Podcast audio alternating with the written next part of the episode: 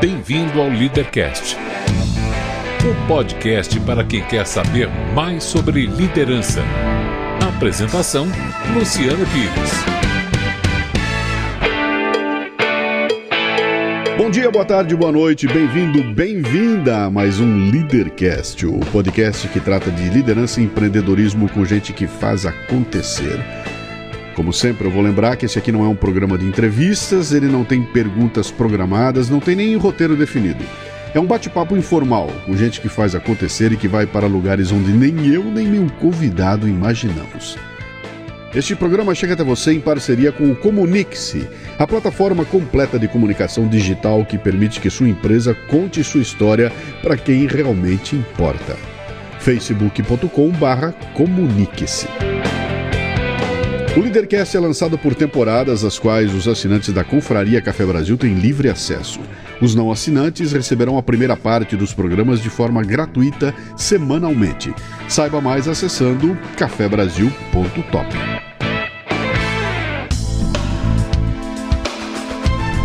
No programa de hoje eu recebo William Pollis, que é outro exemplo daqueles empreendedores brasileiros que, a partir de um sonho, de uma visão, monta um negócio próprio e faz acontecer. É a cara do Leadercast. Mais um Leadercast. Esse aqui também interessante porque a pessoa que eu trouxe aqui hoje, a gente mantém contato há algum tempo, a gente conheceu num evento. Que outro dia ele me escreve falando da experiência dele de empreendedor e tudo mais. E esse é o tipo daquele que eu gosto de trazer, porque é gente como a gente, né? Que ele está sofrendo na pele aquilo que o empreendedor é, brasileiro costuma sofrer. E você que conhece o Leadercast já sabe qual é a pegada da gente aqui. A ideia aqui não é trazer o empresário bilionário para chegar aqui na frente e falar: ah, eu era um fodido, eu era um acabado, eu estava arrebentado e eu consegui. E hoje sou rico, se eu estou aqui você também pode. Essa é exatamente a pegada que a gente não quer no Leadercast. A ideia do Leadercast é o seguinte: eu quero gente como eu, gente como você, gente que está sofrendo na pele as, o desafio de ser empreendedor no Brasil e que está encontrando alguma saída. Então, hoje é uma dessas, né? Gente como a gente. Três perguntas fundamentais, vamos lá para dar largada. Seu nome, sua idade e o que, é que você faz? Bom, meu nome é William Pollis, eu tenho 32 anos e eu sou empreendedor na área de tecnologia. Mais um, né? Mais um. É, é o que mais tem, cara. Como tem empreendedor na área de TI, cara? Você mora em Sorocaba. Nasceu lá? Nasci em São Paulo, só que eu mudei para lá muito novo. Ah, é? O que, que você fazia quando era moleque? O que, que era? Qual era a ideia? O que, que seu pai. Antes, o que, que seu pai e sua mãe faziam? Meu pai. Só, peraí, pausa, só um Claro. pouquinho aqui. Toda vez eu pergunto para todo mundo a mesma história e o pessoal, pô, é, faz parte da gente compreender quem tá com a gente, é saber que, que, que tipo de influência ele tem. Então, se você contar para mim que seu pai era um puta empreendedor, opa, já tem, já, já tem o peixinho, já sabe de onde vem, né? Então, por isso que eu insisto em tentar montar um painel de, de onde a pessoa veio, né? Diga lá. Bom, meu pai ele era policial militar e trabalhava no corpo musical da Polícia Militar. E a minha mãe, ela dona do, dona do lar, né? Ela trabalhava em casa, cuidava das crianças ali, dos filhos. Então a gente não teve nenhuma inspiração empreendedora, nem do lado dos pais, nem de ninguém da família. A gente sempre foi bem, a gente chama que é o capial, né? É bem do sítio mesmo, assim, no Sim. sentido de não ter muita pretensão ou ambição de empreender. Você tem irmãos? Somos em quatro irmãos. Tá. E aí, você foi estudar para ser o quê quando crescesse? Então, Médico, advogado o meu pai... ou engenheiro? o meu pai falava que é, advogado era um bom negócio, né? E eu tinha colocado isso na cabeça. Realmente, eu estava buscando desde da, da- do, do primário ali ser advogado, né? Uhum. Só que o que aconteceu? Quando eu tinha ali por volta dos 14 anos, é, fiquei sabendo que existia o tal do computador, não, não sabia exatamente como é que era. Tinha internet, e aí meu objetivo era conseguir música do Legião Urbana para tocar com violão. Eu tava aprendendo a tocar violão e tal. E eu descobri que dava pra achar música do Legião Urbana, dava pra escutar qualquer música, dava pra ver programa e falar, cara, olha esse negócio, Aí explodiu minha cabeça, né?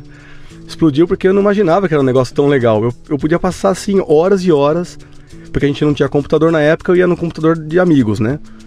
E aí. Você tá falando em 1999, Não, 96. 96. 96, mais ou Sim. menos. Que começou Sim. isso daí. E aí ia na casa dos amigos e aí tinha um problema, que daí a gente ia lá pra ajudar, ver os amigos mexerem no computador.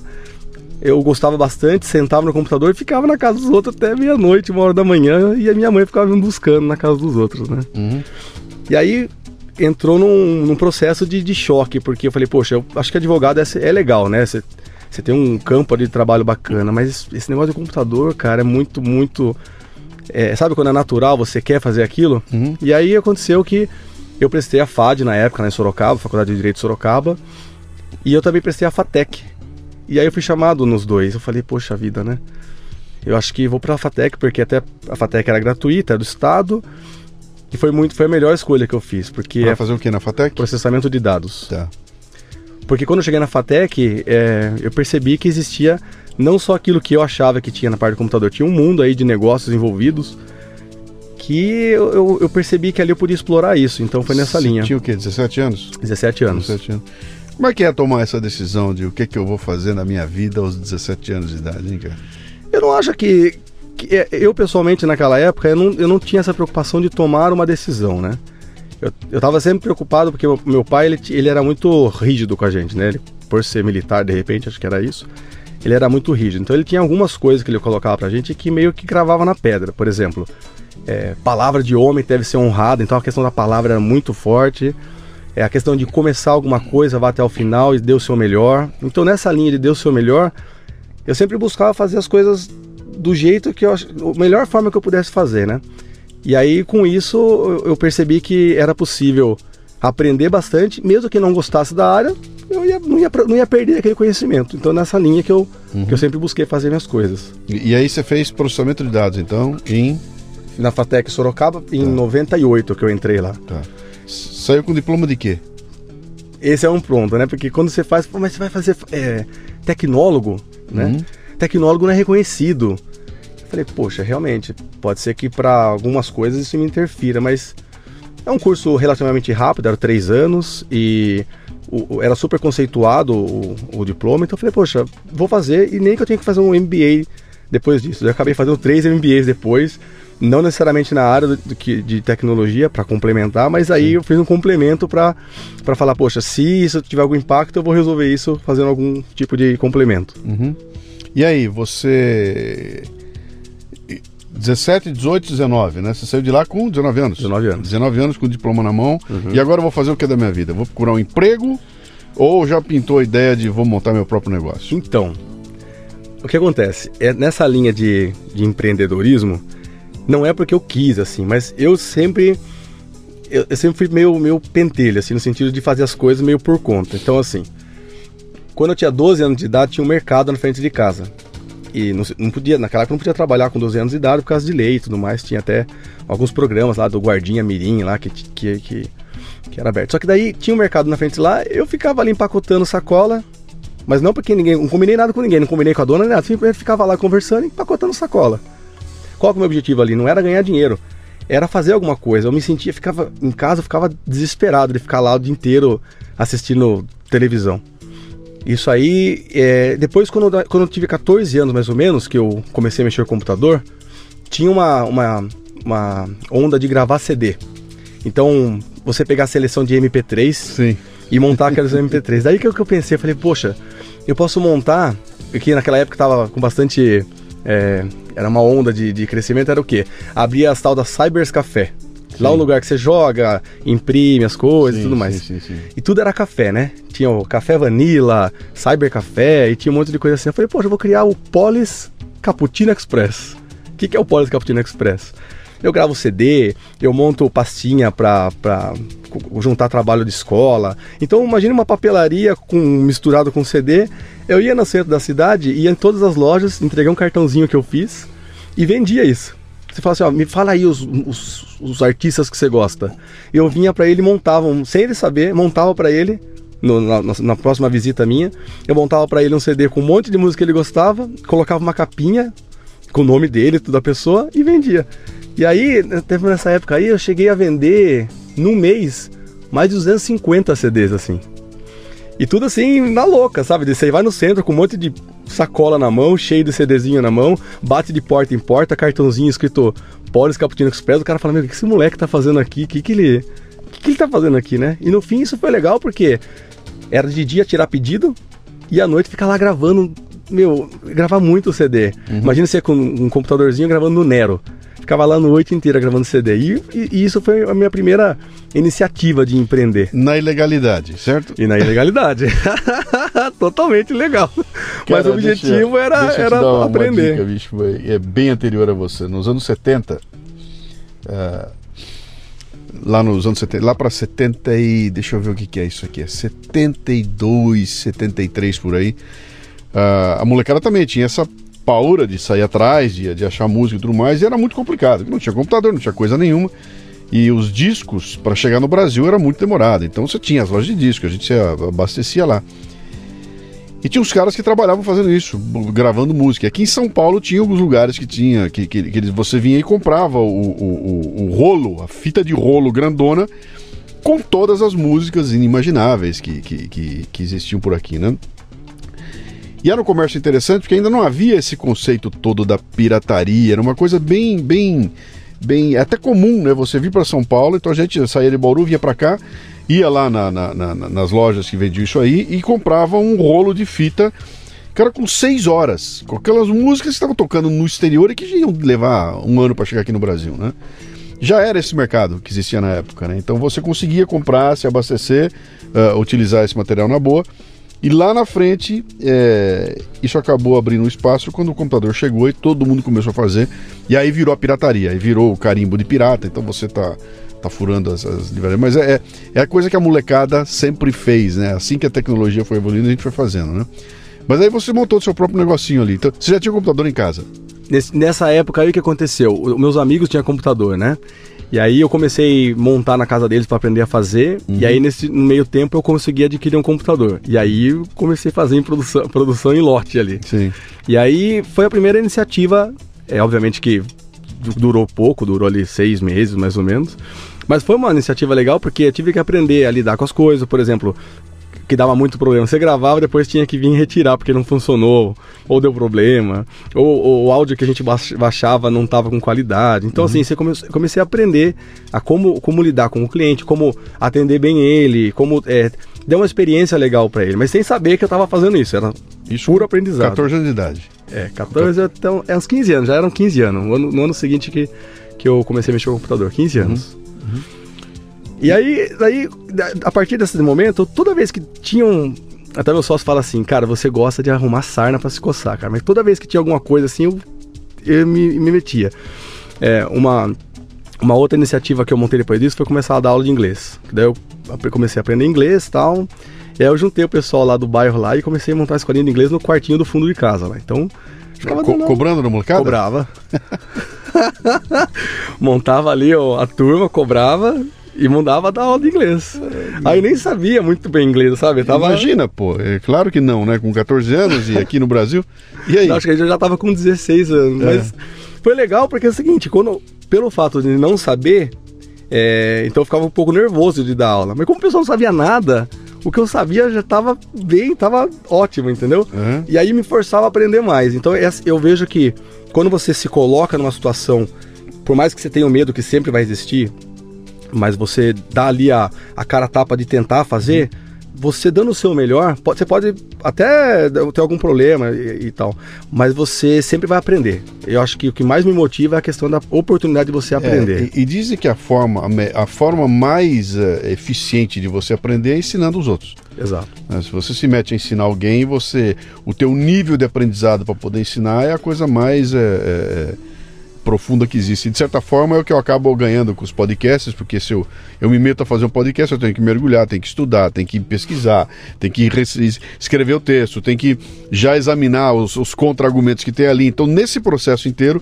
eu costumo dizer que o Café Brasil, o Leadercast nem tanto, porque é mais um bate-papo, mas o Café Brasil, por exemplo, é um, é um PHD diário, né, cara? Eu sou obrigado a fazer porque ao tentar ensinar para alguém, eu tô, eu tô, eu tô levando adiante isso é uma dica muito legal que eu costumei a, a, pegar as pessoas e dizer, cara, se você assumir um nível de liderança, se você está à frente de uma equipe, se você tem uma turma, significa que você tem, no mínimo, algum tipo de conhecimento que os outros não têm, ou os líderes seriam eles, né?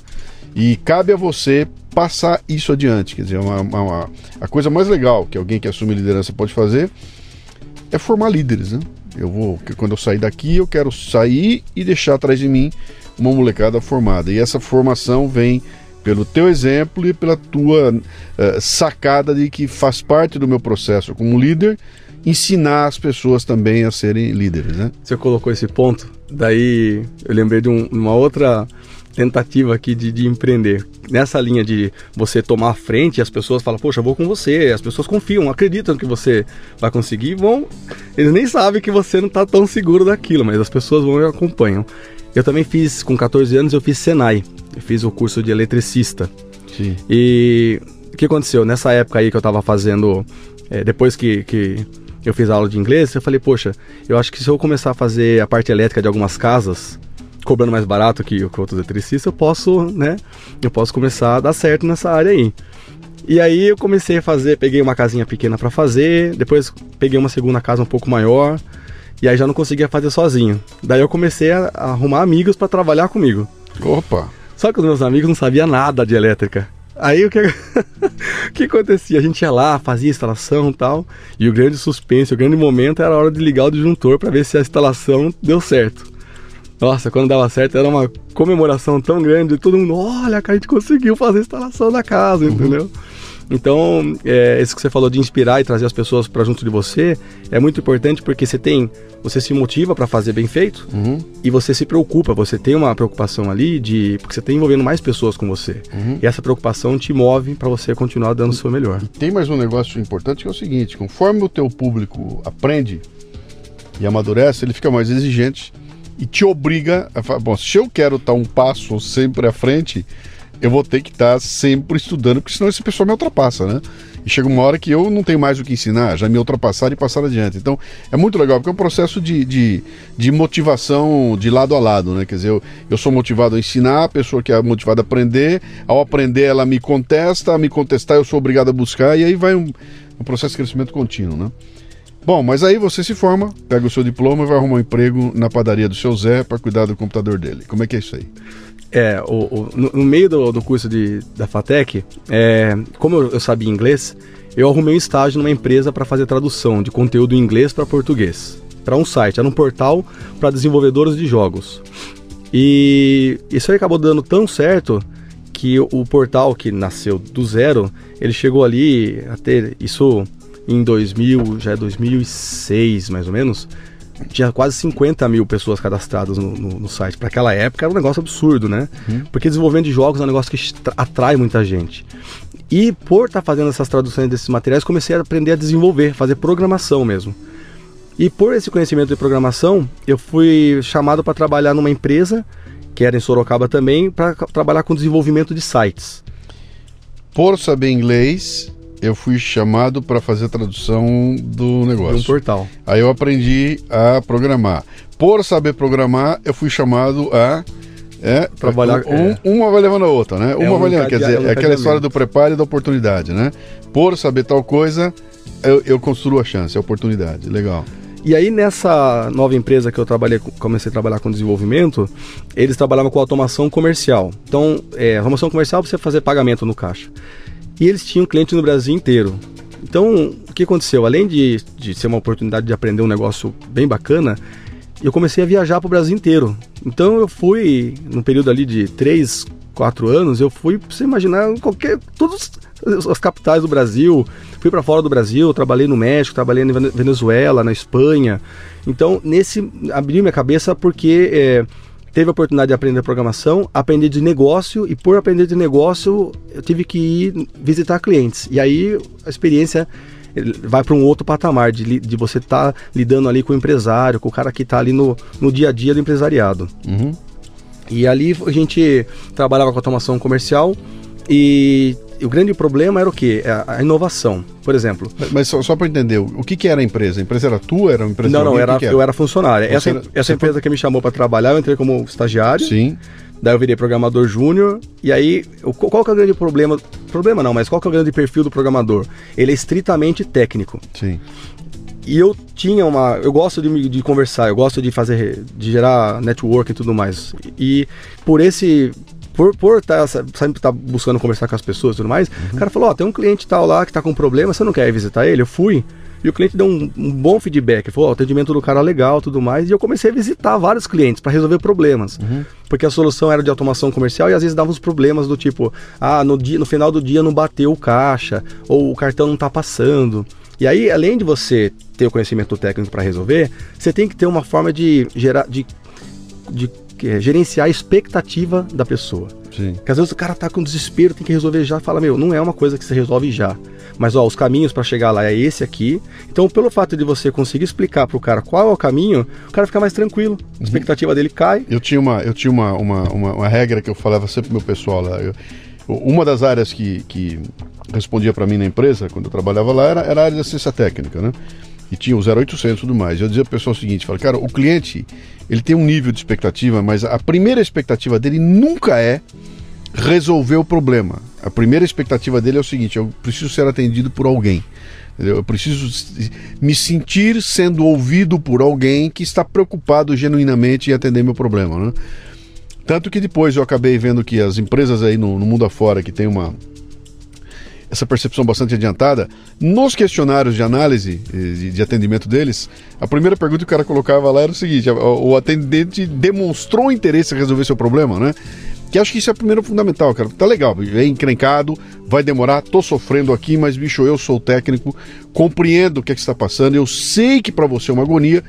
Para mim, como técnico, aquele é só mais um dos 3 mil clientes que estão lá com algum probleminha.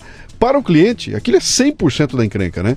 Então a primeira coisa era a demonstração, cara, eu, eu entendo você, sei do seu sofrimento, estou solidário e vou te ajudar a responder, a resolver.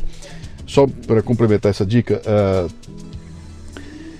eu comprei um, um computador, comprei, ia testar um computador novo, um laptop novo, um Surface da Microsoft. Pá. Peguei e comprei um usado primeiro no, no, no Mercado Livre, saí usando o computador, para deu pau nas três primeiras palestras que eu fui fazer, e aí parou, cara, parou o computador de vez. Liguei pro cara que me vendeu, o cara bichou, te vendi funcionando, problema seu, eu dancei, fiquei com o computador bichado na mão, fui atrás para resolver, bicho. E a Microsoft não tem a menor ideia do que seja Surface no Brasil não tem assistência técnica, não tem garantia, não tem nada aqui, nada. É, é impressionante. Eu entro num fórum e os caras do fórum, bicho, me ferrei. Que eu tô com o computador, deu um pau e não tem assistência técnica, não tem o que fazer. E eu não me conformei com isso, fui para a Microsoft Estados Unidos em, em, pelo computador. E, cara, sem brincadeira, eu, eu contei. Eu fiquei acho que 5 horas no chat, em duas rodadas de duas horas e meia cada uma, no chat com o atendente da Microsoft nos Estados Unidos.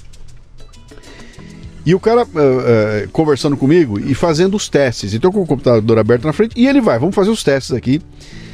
E era impressionante, bicho. O, o, o tempo todo, tudo que ele escrevia para mim, ele dizia o seguinte: nós vamos resolver. Pera aí que nós vamos resolver. Calma, a gente vai dar um jeito. Não se preocupe, nós vamos dar um jeito. Testa tal coisa. E eu, pô, não deu certo, que horror. Calma, nós vamos resolver seu problema. Fique tranquilo. E o tempo. Eu, eu, aí eu saquei a dinâmica do treinamento do cara, né? Que era essa história passe para o teu cliente a certeza de que você vai resolver o problema dele. E bichou. Cinco horas depois, o cara chegou e falou: Cara, o computador tá bichado, não tem jeito. Me deu o número de série dele aí, eu tô te mandando um computador novo. né? Então, eu, o tempo inteirinho, daquelas cinco horas, eu não me queixei de ficar tanto tempo no, no, no, com ele no chat, porque o, o, papel daquele cara era me dar segurança de que ele ia resolver meu problema. né? E aí você baixa. Você baixa toda a expectativa, né? E nessa, e nessa linha mesmo que você está contando aí, é, a gente tem focado na, na empresa que a gente tem atualmente, é, somos em dois sócios, a gente tem a, é, a, muita preocupação com a experiência do usuário. Sim. Mais do que essa que a experiência do usuário virou é, commodity, né? todo mundo é, fala sim, e tudo mais. Mas assim, a gente entende que a experiência do usuário é você conseguir levar para ele, não necessariamente resolver de bate-pronto o problema dele, mas pelo menos trazer junto com você. Eu tive uma experiência semana passada, inclusive, só para ilustrar o que a gente está comentando aqui, eu fui é, meu filho, eu tenho três filhos, né? E eu fui levar o menorzinho que tava bastante tosse na, no médico. Quando eu cheguei no médico, era um médico de plantão, era uma, uma, uma moça, e ela assim, não me tratou mal, não me tratou bem, foi super direta, olhou assim, ó, tome isso, isso, isso e acabou e tal. E mandou embora. Assim, provavelmente é, o que ela fez tá certo, porque o que, que aconteceu? Ela passou o remédio, realmente fez o, o que ela pediu, resolveu e tudo mais. Mas eu já tinha ido na, no mesmo horário com outro médico e ele explicou um monte de coisa para mim. Ele conversou comigo: olha, o que está acontecendo com você é isso. A inflamação aconteceu por esse motivo, a mirada do tempo, contou um monte de história. não tem uma solução rápida, é, a gente vai tentar isso, mas talvez não dê certo, mas se não der certo a gente volta aqui. Mas sabe, eu senti, por mais que, inclusive o remédio que o primeiro passou, que é a que deu essa conversa comigo, não resolveu uhum. o problema do, do, do, meu filho.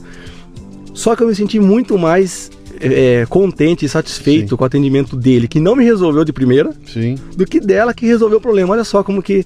E nessa linha de você ter uma, uma percepção, eu, o que, que eu acho que é muito bacana? Primeiro, ser bastante transparente. É, transparente no sentido de moço, às vezes a pessoa que está o seu cliente ou quem está tendo contato com você não, não sabe, não tem um background nenhum Sim. daquilo. Então a primeira coisa é você perceber isso, ter essa esse feeling de perceber esse momento do cara e trazer o cara até o ponto mínimo uhum. que ele precisa saber para ele entender o que está falando. Entenda que esse cara tem uma insegurança, ele está inseguro, né? Então eu chego lá, eu, eu não estou puto porque eu tenho um problema.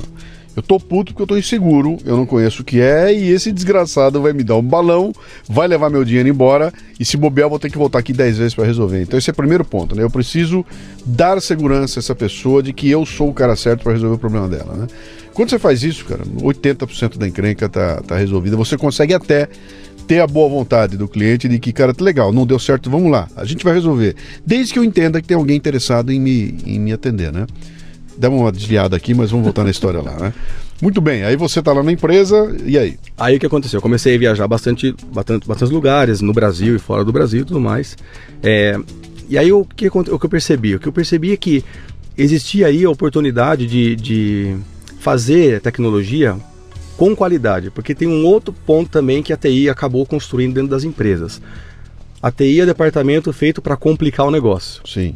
Ele insiste em que eu trabalhe para o computador e não o contrário. Exatamente. Eu, e eu pessoalmente achava isso muito. Era uma visão muito ruim, porque sempre quando a gente. que eu ia fazer alguma coisa, eu sempre buscava fazer alguma coisa que resolvesse o problema do cara, ou pelo menos que ajudasse a vida do cara.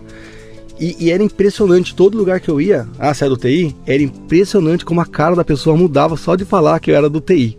Uhum. E aí eu falei, não, não, não tá certo isso daí, não, não pode ser assim. E tinha um outro ponto também que TI sempre é caro. E quando, é, é, é, quando a gente vai fazer um projeto, muitas vezes o projeto, ele, ele no desenvolvimento de software, ele é grande, é caro, é custoso e às vezes não entra nem em produção, não, joga fora. Você pega muito dinheiro, joga fora. Não foi uma, duas, foram várias vezes que eu passei em projeto que aconteceu isso. E quando a gente está falando de, de dinheiro, está falando na casa de milhões. Você imagina você pegar é, milhões, colocar no projeto, col colocar tempo então você está falando de um ano, um ano e meio de projeto, várias pessoas, 10, 20 pessoas, e aí no final do, do, do dia chega, olha, vamos cancelar o projeto porque ele não deu certo. Uhum. Então eu achava isso muito ruim, muito ruim. Eu trabalhei em empresas multinacionais, nacionais, Sim. trabalhei em instituto de pesquisa, é, trabalhei no exército, a gente veio fazer serviço da parte de rastra, rastreabilidade e tudo mais, e era uma visão muito é, similar, todos eles tinham essa visão. E eu, eu, não, eu pessoalmente não gosto dessa visão. Então, é, dentre as empresas que eu acabei passando, eu, eu acabei tentando é, sempre focar em dar a solução para o cara. Eu sempre, a gente buscou é, é, menos é mais, ou seja, eu não vou dar para você a solução do mundo. Eu vou dar para você o mínimo necessário para você resolver seu problema e para você continuar caminhando. Então, nessa linha de pensamento, a gente começou a trabalhar com, com pessoas, com empresas, que hoje que na época eu era funcionário de outra empresa, hoje são clientes da minha empresa. Uhum. Por quê? Lá atrás eles entenderam que a proposta que eu tinha como funcionário era resolver o problema dele da, me, da, da melhor forma possível, mas não necessariamente prometeu que eu não conseguia. E depois que a gente montou a empresa, essas pessoas é, pelo networking, passaram a ser nossos clientes. Então hoje a gente olha e fala, poxa, valeu a pena lá atrás ter se dedicado, e vale a pena hoje, inclusive, porque é, as, a, o brasileiro, o, o, o, cliente brasileiro, ele é carente do atendimento básico. Uhum. Ele não quer. A gente vai para fora do Brasil, qual que é o, a, a, expectativa, né? Poxa, você vai no cliente, você vai no Walgreens do, lá fora, que é uma, uma farmácia que tem um milhão de itens lá para você comprar. Você tem self-checkout sem ninguém te vigiando. Você pode comprar pela internet. Você pode. Ninguém tá lá, é, fica lá é, preocupado se você vai roubar ou não vai, sabe? Meu, aqui nós não conseguimos nem fazer refil no McDonald's, cara. Os caras tiram fora o refil do refrigerante, porque os neguinhos compravam um e tinha seis negros bebendo aquilo lá, cara. Ah, de novo, nessa história que eu contei do Surface aí, né? Quando chegou no final do processo inteiro, a única coisa que o cara me pediu foi qual é o número de série do equipamento. Fim. Não me pediu nota fiscal, não, eu, eu falei, não vou trocar nunca, vai querer nota, eu nem tenho mais nada disso aí. Ele não pediu nada, ele falou, me deu o número, da, botei o número, você está na garantia, estou te mandando um computador novo. Fim. Você fala, cara, olha o grau de confiança, o grau de confiabilidade que se estabelece com, com um cara desse. Quer dizer, todo aquele perrengue que eu passei, que eu fiquei puto com a Microsoft por não me dar assistência no Brasil, foi resolvido da forma melhor possível quando eu acionei os caras lá de fora, né? Uhum. Então, essa percepção de, de que o, o, o, valor do teu trabalho não está no produto que você vende, nem no serviço que você presta, mas está no jeitão com que você faz isso, é que é, é o número um, né? Por que, que, é, por que, que é tão legal fazer com o Polis e não é legal fazer com o Roberto, se os dois trabalham com a mesma coisa e os dois entregam o mesmo produto? É porque o Polis tem um jeitão de fazer, que é ali que eu quero, cara. Ele me dá muito mais do que simplesmente um um produto, um serviço bem entregue lá, né? Eu acho que uh, essa questão da, da, do atendimento, é, eu acho que o, o, princípio básico é você se colocar no lugar do outro é, e falar, poxa, sim. o mínimo que eu gostaria que me, me entregassem aqui. Sim. E você tem que só que tem que ter esse pensamento a todo momento. Uhum. Tanto que nessa linha de pensamento, o que aconteceu? A gente montou a empresa, eu e um sócio, a gente montou uma empresa então, na parte mas, de desenvolvimento mas, mas, de software. eu vou te cortar. Antes de você montar, quero saber o seguinte. Quando é que pinta na tua cabeça a ideia de que, pô, talvez se eu montar um negócio, seria uma boa eu montar meu negócio? Primeiro, é, é, quando que pinta isso e por que que pinta isso, né? Você tá lá, tá trabalhando, tô indo bem, tô legal, tô crescendo na empresa, pá, pá, pá, pá, e de repente pinta uma ideia, vou fazer meu próprio negócio. Por que e, e quando que isso acontece?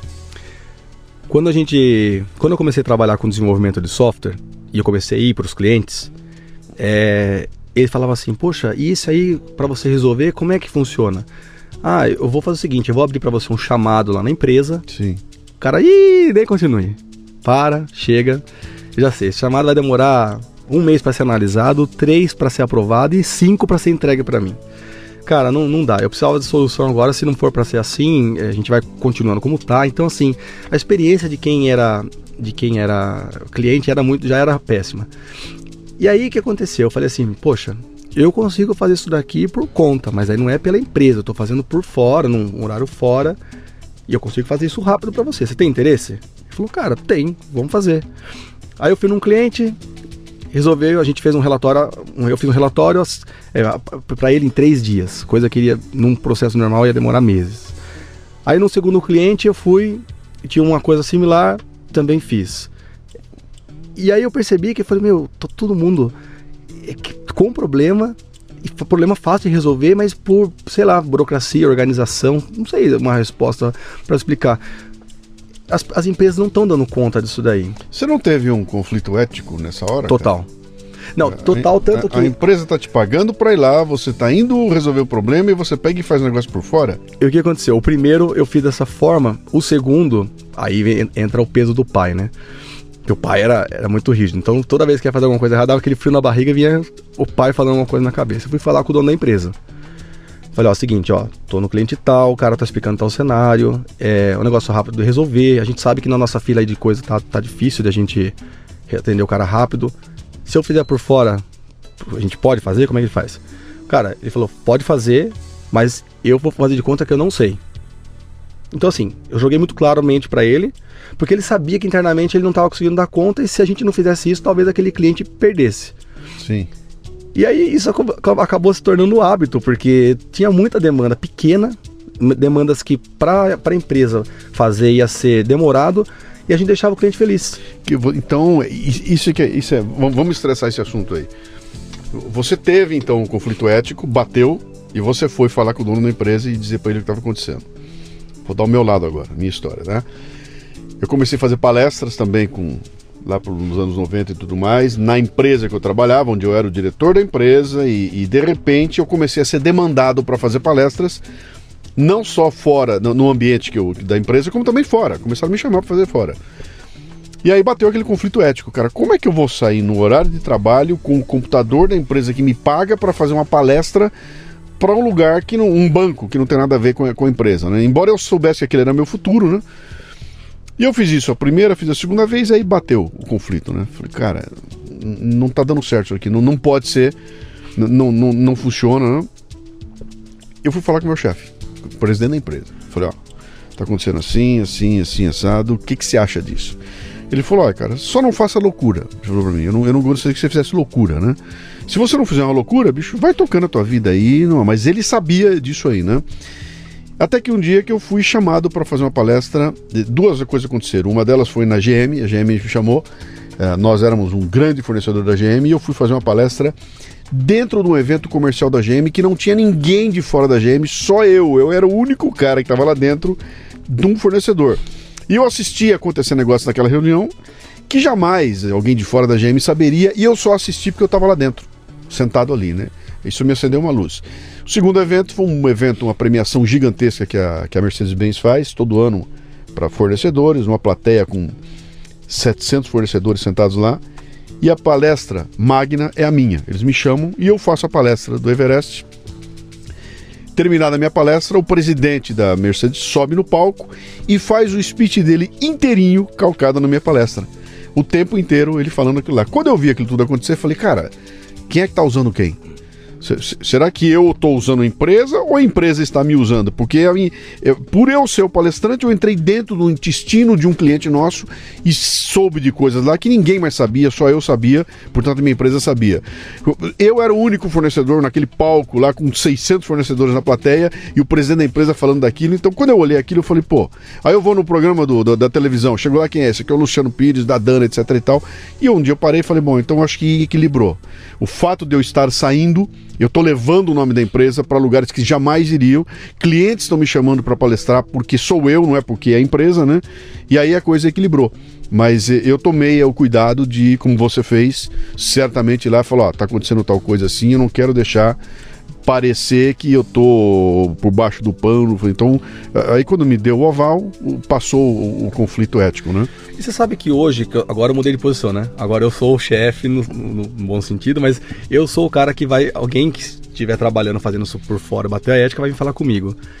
E eu busco deixar muito claro, tanto que dentro da nossa empresa tem pessoas que fazem iniciativas pessoais para fazer é, é, empreendedorismo e tudo mais, e eu apoio fortemente, porque eu acho que é, até meu pai falava bastante assim, é, o cara que você quer dar um problema para alguém, dá para aquele cara que já tá cheio de problema, Sim. que ele, é o cara que ele vai arrumar um jeito de resolver.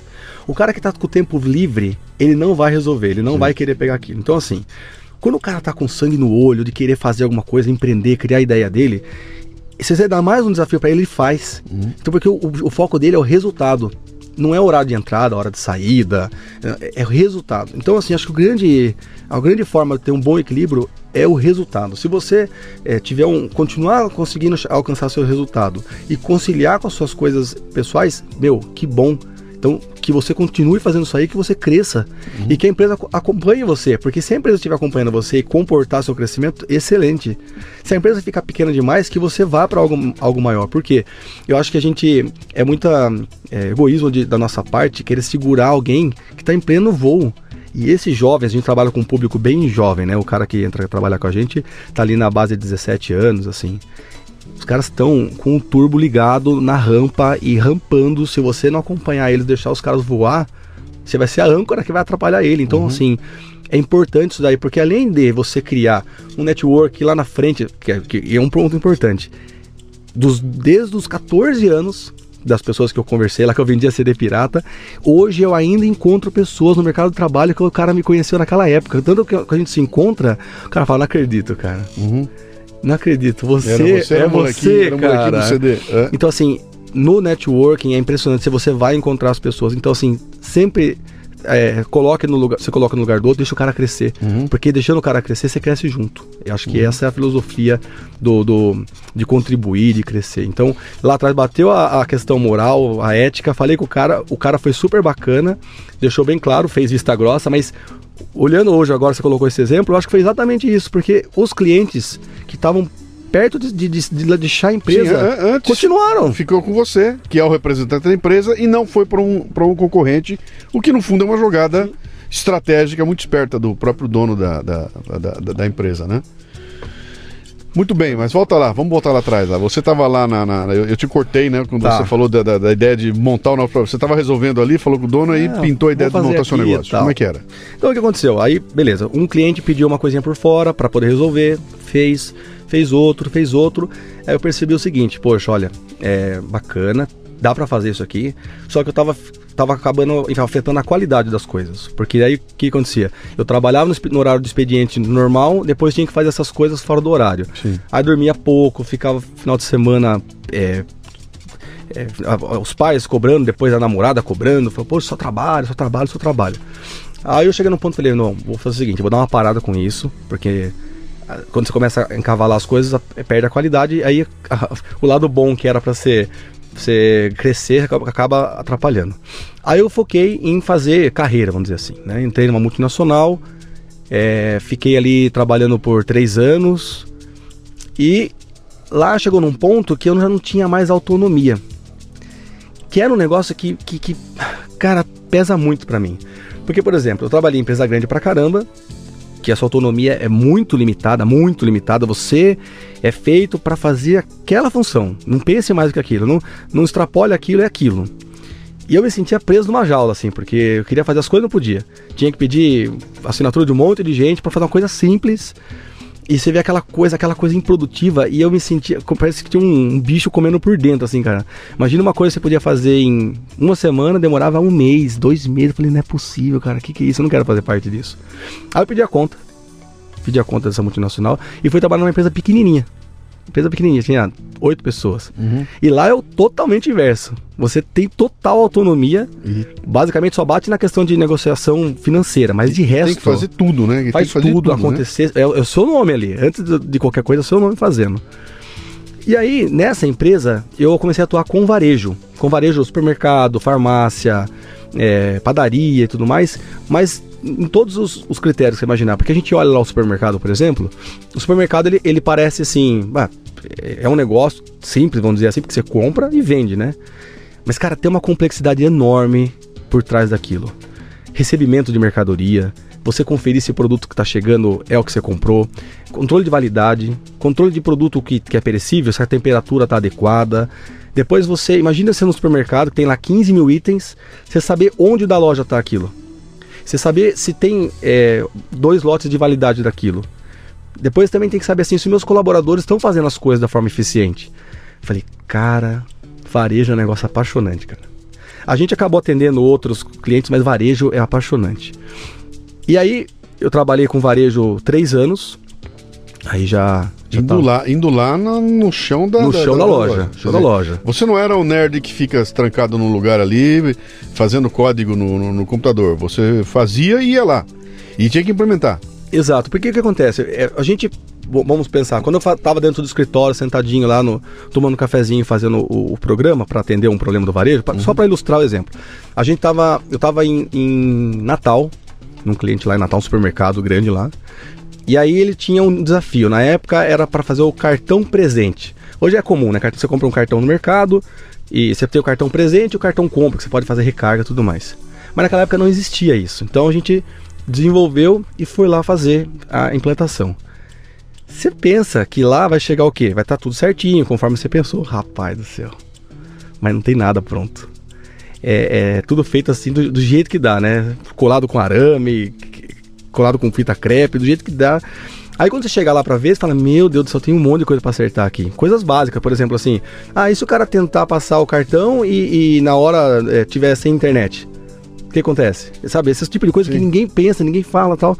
E quando ia lá no cliente, eu aprendia é, essas Porque coisas. você estava na hora. Tava agora está pronto, vamos usar. Junto, junto, junto com o cliente, a experiência ali de, de como que ia ser o uso. Sim. E aí eu me apaixonei por varejo. Me apaixonei por varejo. E eu trabalhei com, com um cara que, que ele era ele era muito inteligente, sabe? Ele era muito do negócio também, gostava de colocar a mão na massa e, e, e a gente trabalhou junto por um período e ele foi para trabalhar numa indústria.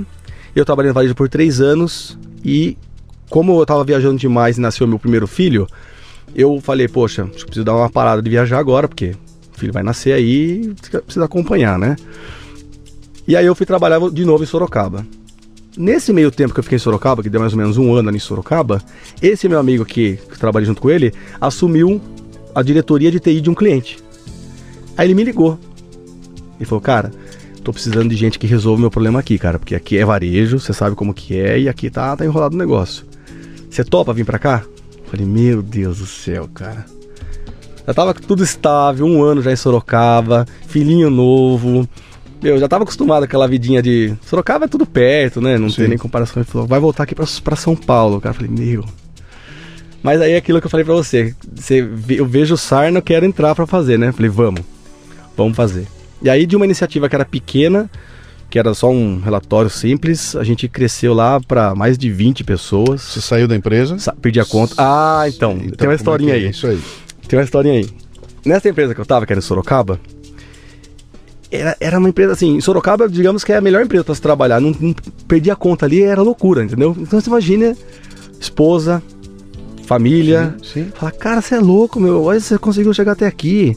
Ne- Nessa empresa que eu trabalhava em Sorocaba era, multi- era multinacional, é multinacional, então a gente tinha contato com americano, ia para os Estados Unidos, na Carolina, Carolina do Norte, tinha contato com japonês, com chinês, então assim, era uma experiência bacana. Só que naquela lance que eu te falei da autonomia, não tinha muita autonomia, então aquilo me incomodava um pouco. Só que tava super tranquilo, muito perto de casa, todos os benefícios e tal, não sei o que, a posição bacana, e o cara me ligou. Aí o que eu fiz? Eu tinha férias vencidas. Eu peguei minhas férias, só que eu não tirei férias, eu fui lá nesse cliente. Por quê? Eu, quis, eu queria sentir se. E não era cliente ainda, né? Ele só tava chamando para resolver um problema. Eu queria sentir se tinha espaço lá para crescer. Quando eu cheguei lá, falei, cara, tem muito espaço aqui, cara. Tem muito espaço. O pessoal tá precisando só do café com leite, assim, né? De resolver o negócio simples. Eu fiquei um mês lá, que é o mês de férias. Daí eu voltei só para assinar o documento, pedir a conta. E aí fiquei lá nesse cliente, né? E aí a gente começou em três pessoas e. Valeu a pena em termos de grana, salário, ou, o que te moveu foi o desafio? De Não, em termos de algo? grana, muito pelo contrário, não valia a pena. E- esse que foi o grande problema, porque só pra, pra- em termos de ilustração, né? Imagina que eu tava com o salário lá X. Eu ia pra São Paulo, ia ter o custo de ficar indo pra lá, eu ia ganhar dois terços do X. Ou seja, eu ia estar saindo um negócio totalmente certo pra ganhar menos pra um negócio que talvez não durasse nem dois meses. E, e- e aí, cara, o que o que, o que que te faz um maluco? Você tava casado? Casado, Já dois- tinha filho? Já. Que idade você tava? 20, 22. É, bom, com 22. Pô, você teve filho cedo, hein, bicho? Tive, eu, tenho, eu, tenho uma, eu tenho uma enteada de 19. Ah, é? Eu tenho, que mora comigo desde os Sim, 6. Sim, Eu tenho um menino de 7 sim. e um menino de 2. E com 22 anos a gente é louco, né? A gente faz essas loucuras todas lá, né? É, é muito novinho. Fazer isso com 42 é complicado, né? Mas aí você chega em casa e dá notícia pra todo mundo, gente. Estou indo pra ganhar menos em São Paulo, vou me incomodar mais. Mas o desafio é que, que me carrega. Então, inicialmente eu não contei que eu fui pra lá. Eu, eu não contei que tava de férias. Eu tava indo trabalhar, só que eu tava fazendo visita, assim, né? Depois que eu fiquei esse mês lá, que aí eu tinha que tomar a decisão, aí eu cheguei em casa e falei, ó, seguinte, pensei, conheci o cliente. Que cliente? Não, é um cara lá que trabalhei com ele lá atrás e tal, ele me convidou, fui lá conhecer o negócio, eu acho que vale a pena. Ah, mas vai ganhar quanto a mais? Não, não, vai ganhar menos. Cara, foi, foi feio, porque você imagina a sua, a- a internamente na sua cabeça fala que tem que ir, é a oportunidade. E todo o resto falando pra você não ir, cara. Sim. E ainda pesando na questão, porque o filho era pequeno, que você tem que ter responsabilidade e tal. Mas a- aí o que aconteceu? O meu sócio foi muito bacana nesse, nesse aspecto, porque ele também comprou a briga, ele também tinha filho, ele também tinha família. E ele falou, cara, vamos, porque é melhor morrer tentando do que ficar aqui parado. E aí eu falei assim, ah, be- beleza, cara, vamos pedir a conta então. Só que eu fiquei enrolando pra pedir a conta. Né? Isso a gente conversou cedo no café da manhã da empresa. Quando deu meio-dia, ele apareceu na porta lá da minha sala com a mochilinha na mão e falou: Bora. Falei, cara, mas eu não pedi a conta ainda. Ele falou: Eu já pedi, eu tô indo embora, beleza? Aí, aí teve que ir, né? Porque ele também entrou no barco junto.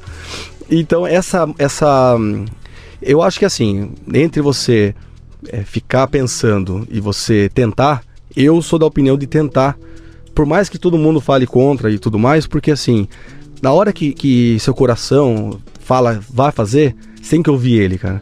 Porque eu acho que se você não fizer ir lá na frente, se olhar pra trás e falar, poxa, eu tive a oportunidade e não fiz, eu acho que arrependimento deve ser um dos piores sentimentos É, que tem, tem. tem, tem, alguns, tem alguns, alguns, é, alguns contextos que você tem que levar em consideração, né? Primeiro dele é o seguinte, eu tenho 22 anos de idade, então, meu amigo, com essa idade eu posso errar de montão, dá tempo de consertar.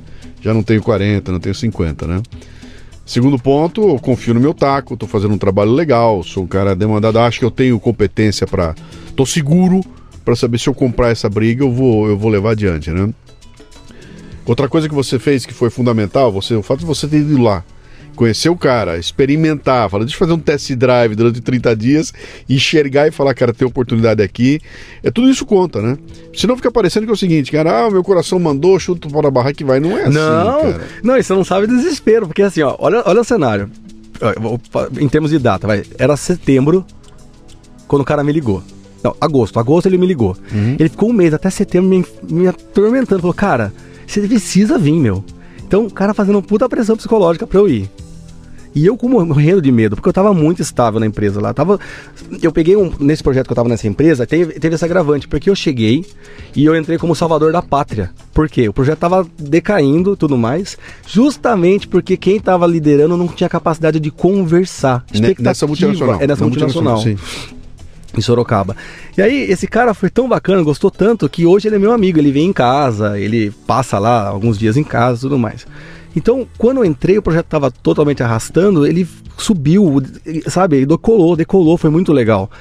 Então eu tava no melhor momento, tava, andava assim na empresa como se fosse, eu até flutuava, assim, ó, oh, o cara que resolveu o problema lá, sabe? E aí você tá no melhor momento da empresa e você vai largar, cara. E a sua, a sua família pesando pra você não largar. Ah, você, porque quem viaja bastante sabe, cara. É, para quem olha de fora acha bonito, né? Ver o pessoal na foto no Facebook Vixe, lá. É. Mas viajar direto é muito cansativo, cara. Sim. É muito cansativo. Eu vou ter que voltar a fazer isso, cara. Eu, então eu fiz o test drive de 30 dias. Mesmo sabendo que tinha oportunidade, eu fiquei com muito medo.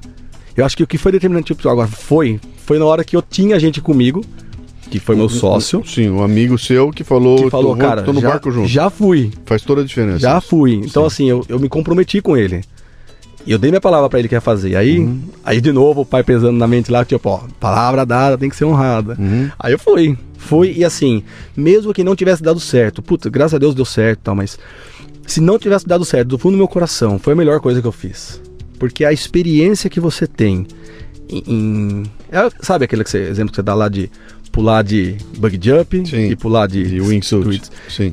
Cara, não tem, não tem sensação melhor. Porque você, é, você tem que dar seu melhor. Se você não der seu melhor, não vai dar certo. Só, só para quem não sabe o que é, quem, não, quem perdeu essa aí, ao pular de bang, bang jump, você tem um elástico na tua perna. Então, é, quem trabalha dentro de uma grande empresa e é um empreendedor dentro da empresa, ele pode, faz as loucuras, mas tem um elástico na perna dele. Ele tem por trás dele uma baita empresa, tem uma marca grande, tem a quem recorrer e tudo mais. Então, tem risco de vida, tem adrenalina, só louco faz, mas tem um elástico preso no pé. Pular de wingsuit não tem nada, cara. É aquela roupa que você abre, tem uma asa nela e você sai voando. Se você errar, você bate na parede e morre. Não tem ninguém para te socorrer. Não tem elástico para te segurar ali, né? Você sabe que eu sou. Porque eu conheci você por acaso também no, no podcast. E aí eu sou, se não for maior, um dos maiores é, doutrinadores, evangelistas seu, porque uhum. esses exemplos que você dá é muito bom. Uhum. Armadura emocional, Sim. eu uso muito isso aí, porque efetivamente é isso aí. Efetivamente é você se dar a oportunidade ter o medo, o medo existe, não vai ter como negar. Só que em algum momento você vai ter que tomar uma decisão e fazer. Olha o gancho que você me dá legal aí, que o pessoal pergunta para mim, cara, de onde vem isso? Cara, eu tava lá dentro, entendeu? Eu, eu, eu, tava, eu vivi, eu tenho 26 anos de experiência dentro do mercado corporativo, com aquela coisa da comédia corporativa, lidando com equipes, depois mais 15 anos, 16 anos como empreendedor. Dizer, o que, que são essas histórias aí? É exemplo vivido, né? Não tem aquela história, li num livro japonês e agora eu vou contar para você a história que o japonês contou. Falou, não, cara, eu, eu vivi isso aí. Eu, eu tive o elástico no pé e depois tive que botar um bug de a, a, a wingsuit. E a diferença é brutal, cara. Na hora que você fala, cara, quais são as consequências de uma tomada de decisão minha enquanto diretor de uma grande empresa e essa mesma decisão sendo tomada como dono de uma pequena empresa, né? Cara, é a mesma decisão. Você está na mesma encruzilhada e você vai tomar decisão. Se uma der, se der errado, as consequências são totalmente diferentes, sabe? Numa pode ser até que eu perca meu emprego aqui na empresa, sabe? E se eu perder meu emprego, mesmo perdendo meu emprego, o cara tem o fundo de garantia, tem uma porrada de coisa que você vai. Aqui não. Deu errado, eu trombo na parede e não tem volta, né? Então, exige de você um grau de coragem, um grau de, de, de loucura até, cara. Principalmente no Brasil, né? Empreendedor no Brasil é complicado, né? Ah, então, essa parte do empreendedor no Brasil. Quer ver uma coisa que que quando você. Qual, qual que foi o motivador? Poxa, eu, eu, eu, eu, consigo dar conta, eu vou dar, eu vou dar o meu melhor, vai, tem oportunidade tudo mais. Só que uma coisa é você fazer o seu trabalho bem feito. Quando você vai ser dono da empresa, você começa a lidar com um número de imposto, burocracia para você, do, da parte de documentação. Se você for homologar numa empresa, você poder fornecer para uma empresa, uma burocracia enorme. Isso é uma coisa que, que é o outro lado da moeda que eu não sabia, Uhum. que faltou preparo da minha parte em saber disso daí. E foi esse aí me ti- titubeei. Então, mas deixa eu pegar esse ponto aí. Quer dizer, você e seu amigo vão, entram nessa empresa menor e, e o negócio decola lá também. Decolou. Tá. De novo, vou voltar naquela que você acabou não respondendo lá atrás. Qual é o momento do vou montar meu próprio negócio? Como é que isso acontece, cara? Eu acho que o grande motivador ele não foi vou montar o meu próprio negócio, não era esse o objetivo maior, mas era vou trabalhar por conta própria. Porque qual que é a diferença nesse sentido? Porque montar o próprio negócio, se você pensa assim, puta, eu vou ter um local físico é, próprio, com mesa, cadeira, meu logotipo e tal. A gente foi lá não sabia nome. Quando a gente foi lá para apresentar o nome da empresa, a gente não tinha nome para não, empresa. Não, como assim? Eu não tô entendendo. Por exemplo, ó, onde eu- você tá agora? Eu tô lá no meu, eu tô lá naquele momento da tomada da decisão. Eu tô lá na, no- no- na escada da empresa que eu trabalhava em Sorocaba, Sim, junto com o meu sócio, sim. tomando a decisão pra ele, vamos largar do emprego ou não, Pra poder ir lá empreender. Já tinha feito aquele período de test drive de um mês Sim. e tá no momento de ou vai ou racha. Sim, mas você não ia como empregado nessa outra empresa? Não, nessa outra empresa eu ia como prestador de serviço. Ah, então tinha mais essa. Quer dizer, você ia sair da multinacional É. com CLT, tudo certinho.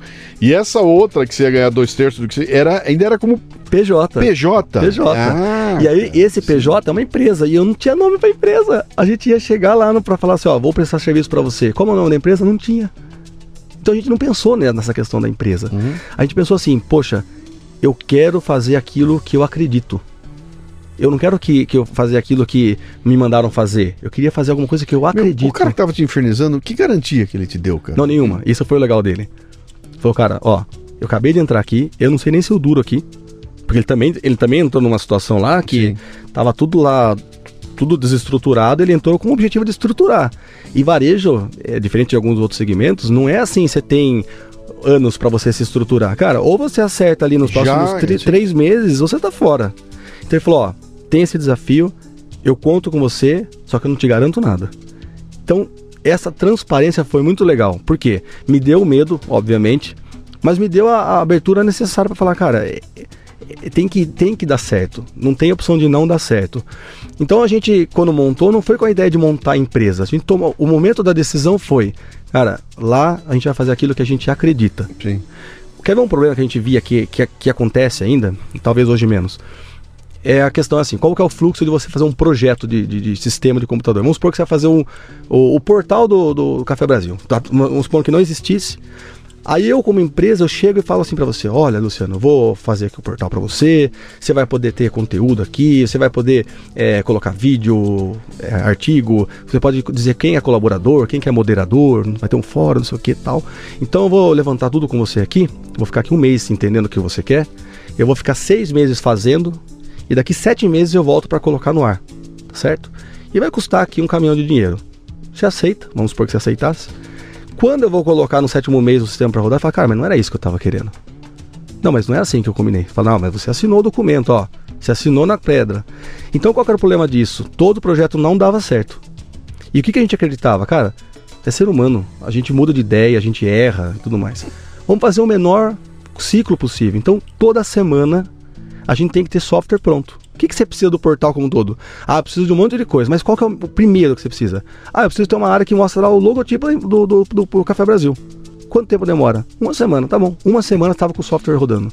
Gostou? Ah, não, ajusta isso, ajusta aquilo. Ah, beleza. E a próxima coisa? Agora eu vou ter uma forma de colocar artigo. Então qual que era o ponto? Eu não, eu não fazia um negócio enorme. Eu fazia pequenos bloquinhos, bloquinhos, bloquinhos, bloquinhos.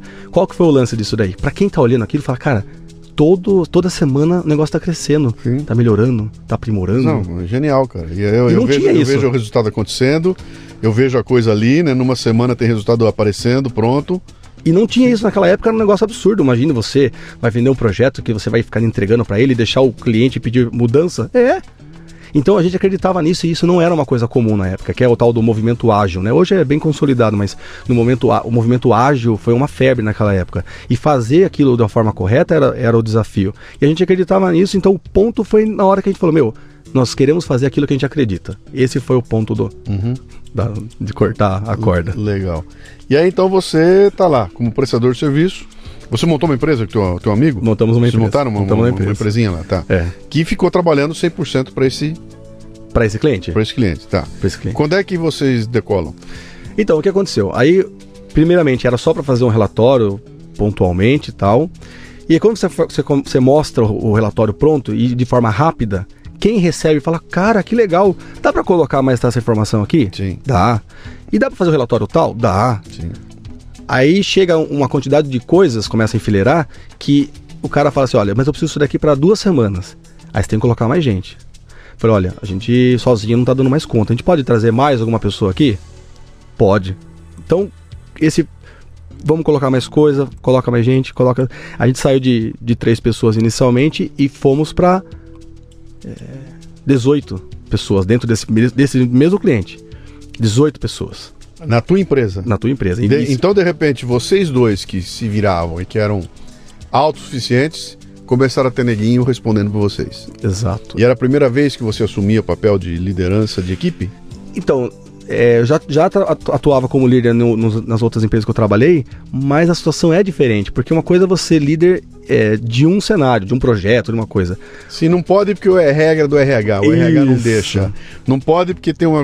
Agora não, agora era você era o decisor, né? Decisor, tem que resolver questões, por exemplo, ah, é, aumento de salário, o cara faltou, é, a produtividade dele não foi boa, tem que demitir, tem que contratar bem. Então, todas essas coisas que a gente não, tava, não sabia como fazer, começou a acontecer. E então, você no nunca período- tinha sido treinado para esse tipo de não. coisa. Não, porque não, não, teve, não teve a necessidade, né? Então, quando, quando aconteceu a primeira vez, fala, poxa, e agora? O que, que eu faço? Então, o, o, o lado bom do desafio é você não saber fazer não é um problema. Mas como que você vai buscar a solução para aquilo, né? Uhum. Então, nesses dois anos e meio, a gente cresceu de três pessoas para 18 pessoas. E entregou muita coisa para o cliente. Então o cliente ficou muito feliz, porque o cliente falou assim: meu, esses caras fazem rápido, fazem, é, fazem bem, é, quando erram, consertam rápido. Até esse é um ponto importante, não tem que acertar de primeira, mas conserte rápido. Esse que era o grande ponto. E aí, o que aconteceu? Gente que trabalhava, que era cliente nosso, que era comprador dentro desse cliente, foi trabalhar em outra empresa. Aí, quando chegou na outra empresa, falou assim, viu, tem uns caras lá na, na outra empresa lá que fazem um serviço legal, cara, recebe eles aí. E nesse boca a boca, a gente acabou saindo desse primeiro cliente e foi para seis clientes. Isso num período de três anos, tá?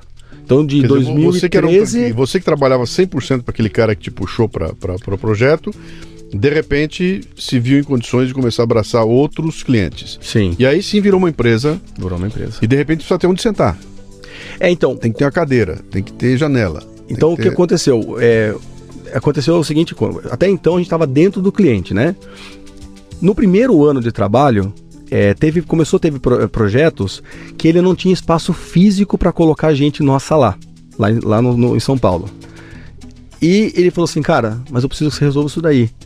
É, põe gente sua lá do Sorocaba. Então isso no primeiro ano, tá? Então a gente começou em 2013, final de 2013. Quando foi meio de 2014 aconteceu isso. Aí falou, e agora, o que a gente faz? A gente alugou uma sala, colocou dois cavaletes e uma porta em cima do cavalete. Sim. E duas mesinhas, duas cadeirinhas bem simplinha. Era um calor, cara, porque não tinha janela, na janela não tinha cortina, não tinha ar-condicionado, era um calor. Então era, era duas cadeirinhas, dois ventiladores um embaixo do outro para poder dar conta do calor. Então a gente colocou duas pessoas lá e eu ficava fazendo essa ponte de ir para São Paulo e ficar em Sorocaba, tanto para dar satisfação para o cliente quanto fazer o andamento do projeto. Então, em Sorocaba, a gente começou no primeiro ano com duas pessoas, é, ainda em 2014 foi para a terceira pessoa, e aí começou a ter mais demandas. Em 2015, a gente saiu de Sorocaba de, de três pessoas para 12 pessoas. Hoje a empresa está com mais de 60 pessoas no, no seu quadro de colaboradores, em quatro anos. Gestão de gente é um negócio complicado, né? Vocês foram bater na porta de alguém para, meu, como é que eu faço? Você foi fazer um curso? Você foi olhar alguém e fala, bicho, e aí? Eu vou ter que mandar um cara embora. Como é que manda um cara embora? Então, olha, olha que interessante, né? Eu falo que nada é por acaso, né? Eu fiz a FATEC na época, 2000, 2000, é, 2003, e depois eu fiquei preocupado. Falei, poxa, tecnólogo não- talvez não seja o suficiente. Daí eu fui fazer gestão de projetos no MBA, Daí eu fiz um, um outro MBA em tecnologia distribuída. E aí eu falei, poxa, eu precisava fazer alguma coisa fora da minha área para complementar. Mas isso, nesse momento eu era funcionário ainda, não tinha nada Sim. de montar empresa. Eu fiz gestão de pessoas na FGV, no MBA. Tá. E aquilo, cara, foi muito legal para mim, porque quando que me motivou a fazer esse curso? Quando assumi papel de liderança dentro de uma multinacional. E eu falei, pô, eu preciso fazer alguma coisa para saber lidar com gente, mais do que saber tecnicamente. E eu fui fazer esse curso. Isso foi fundamental para no momento que eu tive que fazer feedback, demissão, contratação, esse curso já tinha, tinha me dado uma base muito grande. Uhum. Então, eu acho que esse preparo aí despretensioso de estar tá sempre estudando e fazer coisas novas, acho que Sim. foi primordial para fazer as coisas bem feitas. Sim. E o meu sócio, por outro lado, ele também tinha muito viés da parte administrativa. Também não tinha nada pretensão de montar empresa, mas ele tinha esse conhecimento administrativo. E ele também era um técnico como técnico, você. Técnico, técnico. Mas, bem mas foi técnico. buscar o outro lado que, que... E é legal porque ele também não teve o medo de, de ir lá e fazer junto, buscar, aprender. Então ele teve que aprender um monte de coisas jurídico, administrativo, contabilidade. Uhum. É, então tudo isso aí que demanda tempo e é bem perigoso, porque se você é, se se perder ali, você pode quebrar a empresa não, é, rapidamente. É, é, ali que o bicho vai pegar, né, cara? Não é, eu sempre falo pro pessoal, falo, não é, o problema não é a tua competência técnica, né? Se você não tiver competência, você nem se estabelece. Agora, uma vez estabelecido, bicho, o que vai fazer o inferno da tua vida não é a capacidade de desenvolver bem o que o cliente quer. Se você tem essa, se você tem a competência técnica, tá na tua mão, se você consegue conversar com o cliente, se colocar no lugar dele, bicho, 90% está resolvido. A questão toda é o seguinte, tem que pagar a conta tem que mandar o cara embora, tem que contratar um fulano, tem que parar de trabalhar aqui para ver um cara chorando na tua frente, que ele tá com problema em casa. Tem o governo vindo em cima de você querendo pegar aquele monte de imposto. Então tem um monte de coisas aí que estão fora da tua da, da curtição que é fazer o trabalho. E é aí que o bicho pega, né? Então quando extrapola essa tua história que é um cara de TI, leve isso para um cara que é um músico, por exemplo, né?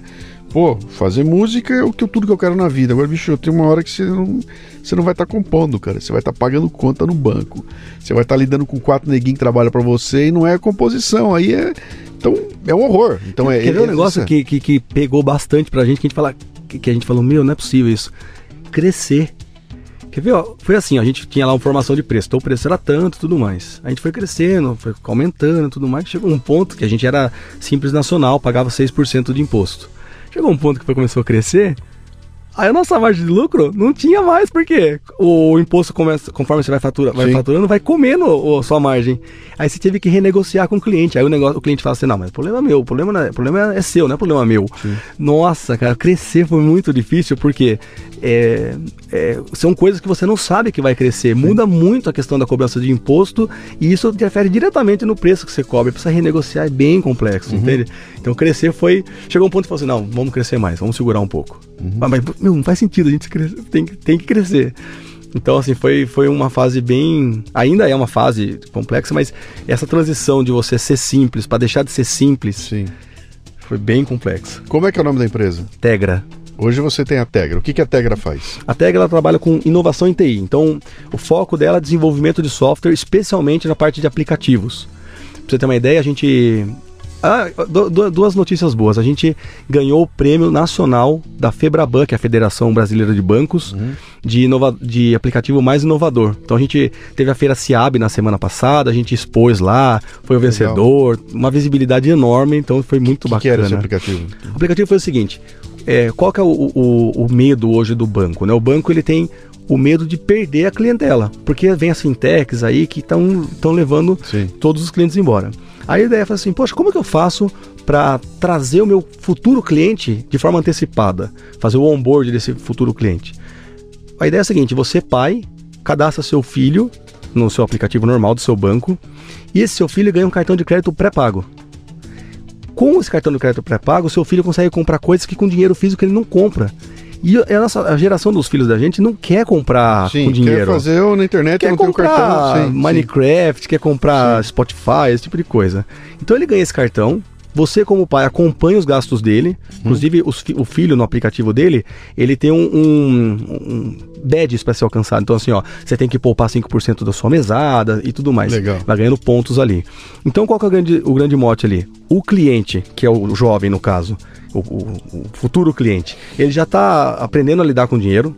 o pai fica super feliz com, com, o banco que deu uma forma de dar educação financeira pro filho, e para ele se transformar em cliente é só um botão, upgrade. Upgrade já vira cliente. Uhum. Então os caras piraram, cara. Falaram, meu, eu vou conseguir trazer, eu vou conseguir chegar num cara que tem 7, 10 anos de idade. Você desenvolveu isso sob demanda ou. Não, foi um, foi um, foi um hackathon. Eles é de sábado Sim. e domingo, 24 horas no ar lá. Sim. A gente fez no final de semana. Pô, que legal. Que e legal. aí a gente tá, agora tá fazendo as visitas em bancos, em, em empresas de tecnologia que é dessa, desse segmento, eles ficam eles ficam pirados, de verdade. Uhum. Assim, é impressionante como o cara quer segurar a emoção, mas ele olha e fala que ideia legal. Então vocês estão desenvolvendo esses aplicativos, o que Isso. mais? A gente, inclusive, eh, na, um mês atrás a gente lançou o aplicativo do Pão de Açúcar, uhum. então já está com mais de 600 mil downloads. Legal. Que é um desafio grande também. E a gente tem um produto na parte de varejo para para ajudar na parte de operação física do varejo. Por exemplo, o varejo tem um problema enorme pra, de roubo, de quebra, de perda de produto, é, de, de, produtividade dos colaboradores e a ferramenta é, trabalha justamente em evitar ruptura de produto, que é quando o produto tá. Tem, você não tem ideia que é, existe números de 18% de ruptura. O que, que é isso? O produto está dentro da loja, lá no fundo, e o cliente não consegue comprar porque está escondido, não está na prateleira. Isso uhum. chama-se ruptura e a gente consegue reduzir essa ruptura para 2%. Então, é, a parte de controle de validade, inventário, então esse produto está ganhando muita força, a gente está crescendo bastante nesse segmento. Então é varejo e aplicativos mobile, uhum. esse é o forte da empresa. E você continua com aquele sócio da mochilinha, que apareceu com a mochilinha, é ele mesmo? É o mesmo? É, é o mesmo. É o mesmo, é o mesmo que estava lá atrás, é né? o mesmo. Então, vocês dão uma parada de vez em quando para fazer uma avaliação do que, que... daquela tomada de decisão, daquela loucura, que... Quanto tempo faz isso? Foi quatro anos. Quer dizer, já foi nesse Brasil maluco. Já. Não tomaram, não foi lá atrás. Não, a gente pegou a crise, a gente pegou o começo da crise. Sim, quer dizer, vocês fizeram tudo errado, cara. Vocês tomaram a pior decisão, mais complicada, foi. sem garantia, no momento de crise, e se jogaram no escuro para ver se dava. E deu. Exato. E você, então, em quatro anos, você saíram de dois carinha com a mochilinha. Três, três pessoas no começo. Para 60. 62. Em quatro anos. Quatro anos. Cara, isso é um isso é um modelo de sucesso fantástico, bicho. Então, esse que é o assustador, né? Porque assim, é. a gente para para fazer essa análise, né? De tempos em tempos. E a gente fala, poxa, é... a, gente tá... a gente ainda não sofreu o problema, a gente não sofreu a, a depressão. Diz que todo negócio é normal, vai passar pelas fases boas, fases ruins. Sim. A gente não passou pela fase ruim ainda. Vocês só estão crescendo. Só é crescendo, só crescimento. só crescimento todo esse tempo. É. E a gente fala, a gente tem a preocupação de estar tá bem estruturado para quando esse momento acontecer, a gente conseguir passar por ele, porque faz parte do, do processo. Uhum. Então a gente tem a preocupação muito da questão do, do, do, gerenciamento, da produtividade, do fôlego financeiro, que é bastante importante. E é, é, essa questão de, de você não se vislumbrar, né? Você fica, poxa, só crescendo e tudo mais. Sempre pé no chão, sempre buscar ter bastante humildade de entender que é, é uma fase. Assim como diz que toda que tudo nessa vida passa, né? Sim. Toda fase boa passa, toda fase ruim passa também. Então a gente tem que ter bastante pé no chão para continuar com o crescimento forte e estar tá preparado se vier eventualmente um problema, a gente conseguir passar bem por hum. ele. É, esse modelo de vocês aí de empresa focada em TI e tudo mais, eu não sei se não é o que mais tem no mercado hoje, cara, porque o que eu vejo de empresa assim, nascendo as tais das startups, a cada momento tem dois neguinhos com uma ideia maluca criando uma empresa dessa aí, né? Uh, e da mesma maneira como elas surgem, elas quebram também. Surge e quebra, surge e quebra, surge e quebra, né? E vocês estão vindo com uma consistência. Embora quatro anos seja, pouca, seja pouco tempo, de, zé, de 3 para 60 cara não é pouca coisa, sim, né? Sim. E com cliente nível pão de açúcar. Quer dizer, não é. Vocês não estão ali de, de, chutando. Vocês estão pegando os caras é, é, bravo aí. Quer dizer, o produto deve ser bom, a qualidade do trabalho de vocês deve ser legal também, né? Uh, como é que você vê essa, essa, essa, moçada toda aí que tem 22 anos de, ideia, de idade, bota na cabeça que vai se juntar com um amigo, vai criar um aplicativo e vai vender para o Spotify por 2 milhões de dólares, 2 bilhões de dólares daqui a seis meses, e aí vai morar numa ilha do Calibre, Caribe e, e, e curtir a vida. Como é que é? é? Olha, é assim, eu, eu participei, né, participo muito de como mentor dessas é, parte de, de incubadora, é, de startups e tudo mais. O que eu percebo é o seguinte: todo mundo tem ideia.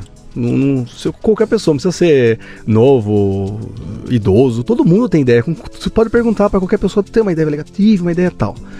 É, e o, o que é o ponto? Ideia, todo mundo tem. Mas você transformar a ideia em realidade é o diferencial que faz as pessoas, as empresas crescerem, as, as pessoas, é, as pessoas chegarem onde querem chegar. O problema é que são milhares de degraus para você chegar onde você na, na realidade. O ponto é que o jovem ele tem muita expectativa de que ele vai ter uma ideia hoje Uhum. e ele vai chegar na- na- no final da escada amanhã, sendo que tem um monte de degrau para ser caminhado. Por exemplo, fazer o primeiro piloto, ou seja, escrever o código, fazer funcionar bem. Depois que você fizer o primeiro código, você testar, coloca a pessoa para testar. Você coloca, porque você vai ver, você vai ver quando você colocar para testar, dá um monte de problema. Um monte, milhares de problemas. Saber reagir rápido a esses problemas. É saber lidar com dinheiro, porque, por exemplo, se a ideia é boa e a coisa começa a ter investidor para colocar dinheiro, é, você não vai ficar gastando com mesa, cadeira, é, impresso. Meu, guarda o dinheiro. Tira o menor nível de salário possível, de, de- põe o pé no chão. O objetivo é fazer a coisa crescer, ganhar fôlego. O que eu vejo muito é que o pessoal fica vislumbrado, recebe o primeiro aporte de investimento, por exemplo, aí quer montar escritório, com Sim. toda aquela decoração, estilo Google, cara. Não existe isso, não- isso não existe. É assim, é pé no chão, é um passinho de cada vez. A gente chama de baby steps lá dentro da, da Tegra. Passinhos de bebê. Então você tem que testar cada coisinha, dar o seu melhor e nem pensar que vai trabalhar 8 horas por dia. Menos, Cara, é, esquece, sim, sim. esquece. É acordar às 6 horas, dormir às 10, trabalhar de sábado, domingo, porque é é naquele momento que você vai ter a oportunidade de testar aquela ideia. Se você esperar que alguma coisa aconteça de fora para não, não esquece. Então acho que o grande desafio do, do cara jovem é primeiro a expectativa de que é coisa rápida. Eu também, quando assisti, na época que, que a gente começou a montar, montar, até antes, tinha lá a história do Steve Jobs, quando ele montou a, a Apple, né? Falei, poxa, esse aqui é legal, né? Ou do, do Bill Gates e tal. Mas não existe. A gente olha o filme lá que ele foi lá, o Bill Gates foi lá apresentar pra IBM o negócio. Cara, não foi assim. O cara ralou anos pra fazer aquilo. Então, assim, é muito importante a gente ter o pé no chão, é, é, vislumbrar menos, e fazer o menor coisa possível. Porque assim, eu disse que é menos é mais, né? Então, assim, ao invés de fazer aquela coisa mirabolante, faz o menor possível põe pra funcionar. E menos sonho, mais ação. Acho que esse é o meu, meu eu, conselho. e eu acho que tem uma outra coisa importante também, quer dizer, no, no universo profissional da gente, pelo simples fato de você estar vivo, você não merece porra nenhuma. Você não merece nada, cara. Pelo contrário, botaram você num banco de escola durante 17 anos, você gastou um tempo desgraçado aprendendo uma porra de coisa que você não vai usar pro resto da vida, perdeu um tempo desgraçado, não deixaram você trabalhar quando você era moleque, você não podia trabalhar com 12, com 13, com 14, você não pôde fazer nada disso, e você sai da escola um nó, cara. Você é nada. Você não merece merda nenhuma. Você vai ter que conquistar cada ponto. E isso conquistar cada ponto é o seguinte: eu vou criar valor para outra pessoa. Se eu conseguir criar valor para outra pessoa, eu passo a merecer alguma coisa. Caso contrário, eu não mereço nada. Nem o salário que eu recebo. Eu estou botando um programa no ar essa semana que é um negócio interessante. O cara, o cara bota um, um insight muito legal que ele falou o seguinte, cara. Se você. é, é, é, se a empresa te paga 10 por mês, você tem que fazer com que a empresa ganhe 11, 12, 13, 14, 15, entendeu? Você tem que gerar mais valor do que aquilo que você custa para a empresa. Senão você não, não serve para nada, né? E essa consciência de que eu só sirvo se eu gerar valor é que faz toda a diferença. Então, você vê dois moleques lá, um fica estagnado e o outro cresce que nem um louco. Qual é a diferença de um pro outro? Não- É a competência até, não, a competência dos dois é igual. Só que um sacou, né? Que olha, eu, minha competência é igual a dele, mas eu vou botar essa competência a serviço de deixar claro para meus clientes, e meu cliente pode ser o meu chefe na empresa ou o cliente lá fora, de que eu sou o cara que agrega valor. Ele sei, eu sei que se ele investir 10 em mim, ele vai ter de volta 15, 20, né? Essa consciência que é fundamental, né? E a molecada não tem muito isso, cara. Eu chego aqui, eu estou vivo, portanto eu mereço, né? Mereço o carinho que o papai me dá lá em casa, mereço o dinheirinho, que, ah, mereço o cargo novo, mereço, mereço, mereço, mereço. Não, não merece nada. Você tem que conquistar. E, e, assim, até o, o cara acabou de entrar no, no mercado de trabalho. O que eu percebo também, que não, não para esses que já estão empreendendo, estão tentando empreender, para esses que estão no, no trabalho, né? É essa questão do tipo, eu vou fazer carreira, mas eu vou fazer aqui o meu, meu café com leite aqui, no sentido de vou, dar- vou entrar às 8, eu vou sair às 6, vou fazer só o que me mandarem, nada mais do que isso, tudo mais, esquece. Você tem que surpreender, você tem que fazer mais, você tem que sempre fazer mais, você tem que se dedicar mais, uhum. você tem que estudar além do horário, você tem que é, é, não se preocupar com questão de hora extra, é, de, que, de que não estão reconhecendo, não. Faça por você, uhum. dê o seu melhor, nunca se, se limite a fazer aquilo que te mandaram, busque mais. Acho que esse pensamento é uma forma de pensar, uhum. não tem. Não tem outra explicação, é uma é, forma de pensar. É, é, mindset, né? E o mindset é importante, que aquele cara, tudo que eu for colocado para fazer, é uma oportunidade de aprender alguma coisa. Não importa o que, que é, cara. Ah, eu me contrataram e estão me pedindo que minha filha ficar puta. Eu fico me pedindo para tirar xerox, para tirar cópia das coisas. Use isso para aprender como faz, para o mínimo que vai acontecer, você vai aprender a lidar com pessoas, vai aprender o que é a expectativa da pessoa quando pede coisa, vai ganhar responsabilidade, tem gente dependendo de mim, quer dizer, tem toda uma coisa em volta da, da, da, daquela coisa que você olha que é o deslumbre, né? Eu, eu, serei o grande criador, etc. Em volta disso tem um monte de coisa que você só vai aprender no dia a dia ali, né? Então, eu acho que essa história de você olhar para isso, encarar como, como, como o grande aprendizado, não importa em que nível eu tô na empresa, que é, é a coisa mais fundamental, né? Exatamente. Cara, muito legal, bicho. Parabéns aí pela, pela história, bicho. Olha, crescer desse jeito em quatro anos, nesse, nesse cenário brasileiro, não é muita gente que tá, que tá conseguindo, não, né? Eu espero que vocês tenham aí pé no chão para fazer a coisa continuar nesse ritmo, né? E você sabe que é, tem um conceito chamado máquina de vendas, né? Que é quando você consegue crescer de uma forma é, não verticalizada, mas de uma forma exponencial, né? Até diz que o número mágico ele é crescer três vezes ao ano e tudo mais. E a gente olhando o nosso histórico, a gente tem crescido dessa forma. Sim. Então, é, e cada vez mais a expectativa para o próximo, próximo ciclo é que isso continue acontecendo. Então, é, primeira coisa, exige, exige, de você a capacidade de olhar e ter uma visão realista da coisa. Também não pode ficar é, imaginando ou almejando coisa que você não vai conseguir fazer. Uhum. Segundo, sempre mantendo os valores. Um dos pontos que a gente bate bastante lá dentro da empresa são os valores. Porque assim, a gente já trabalhou com, contratou pessoas que tecnicamente eram extraordinárias, mas elas não compactuavam com os valores. Então o que a gente percebe a nossa grande preocupação nesse crescimento não é necessariamente o crescimento, muito menos o financeiro, porque é, a gente entende que financeiro é só o, o, o pulmão necessário para você continuar sobrevivendo e tudo mais. Mas o, não é o foco. É você agregar valor, como você colocou, sem perder os valores que te mantêm. Então, exemplo, transparência, uhum. comprometimento. Você não ter medo do desafio, gostar do desafio, são valores que a gente sempre coloca à frente de qualquer outra coisa. E eles são o que dão, os no, dão o norte das nossas decisões. Porque se a gente, imagine que a gente continuar nesse ritmo aqui nos próximos anos, é muito provável que a gente saia de 60 pessoas e vá para, sei lá, 300 pessoas. Sim. Como é que a gente continua crescendo, mantendo esses valores? Esse é o grande desafio Sim, que a gente busca hoje. Porque são esses valores é que vão garantir sustentabilidade, cara. Sem eles, você vai implodir na esquina. E tá cheio de exemplos, sabe? Isso que está acontecendo no Brasil agora aí, dos campeões implodindo. Você fala, cara, o que, que era aquilo? Era um castelo de areia, criado com muito dinheiro. A coisa cresce numa velocidade absurda, todo mundo aposta naquilo, lá na frente ela explode porque ela não tinha essa base em, em que está assentada, né? Como é que a gente acha você? Como é que a gente acha a Tegra? É, pelo site www.tegra.com.br. Tá. É, e nós temos o nosso produto que também é o Go Varejo, govarejo.com.br. Uhum. Nesse portal Go Varejo nós temos muitos, muitos artigos e conteúdos para apoiar o varejista de como ele melhora a operação dele Legal. e esse tipo de coisa, né? E na, nas nossas fanpages, Facebook e LinkedIn, que a gente tem bastante informação ali que agrega valor para os nossos clientes. Tudo como Tegra. Tudo como Tegra. É legal.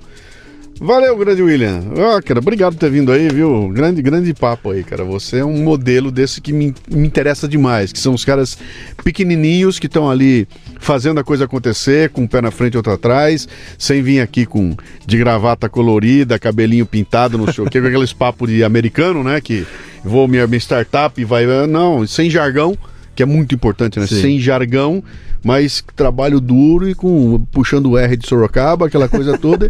e eu acho que é por aí, cara. Esses são os caras que vão fazer a coisa ter durar. E a gente, eu agradeço muito o convite e a oportunidade de estar aqui. Eu sou bastante fã seu e eu desejo assim bastante sucesso porque o conteúdo que você traz realmente agrega valor de uma forma muito mais profunda do que simplesmente um, um conteúdo raso. Então, uhum. assim, é, eu acho que ele entra na questão dos valores. Ele faz a base que a gente tem. Pra você ter uma ideia, muitas das coisas que eu uso hoje, nossos valores, vêm daquilo que você me, me inspira. Então, eu agradeço bastante. Um abraço, cara. Obrigado. O Leadercast chega até você em parceria com o Comunique-se, a plataforma completa de comunicação digital que permite que sua empresa conte sua história para quem realmente importa. facebook.com/comunique-se.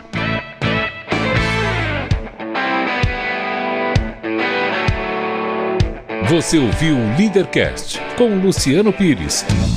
Mais uma isca intelectual do Café Brasil Acompanhe os programas pelo portal cafebrasil.com.br.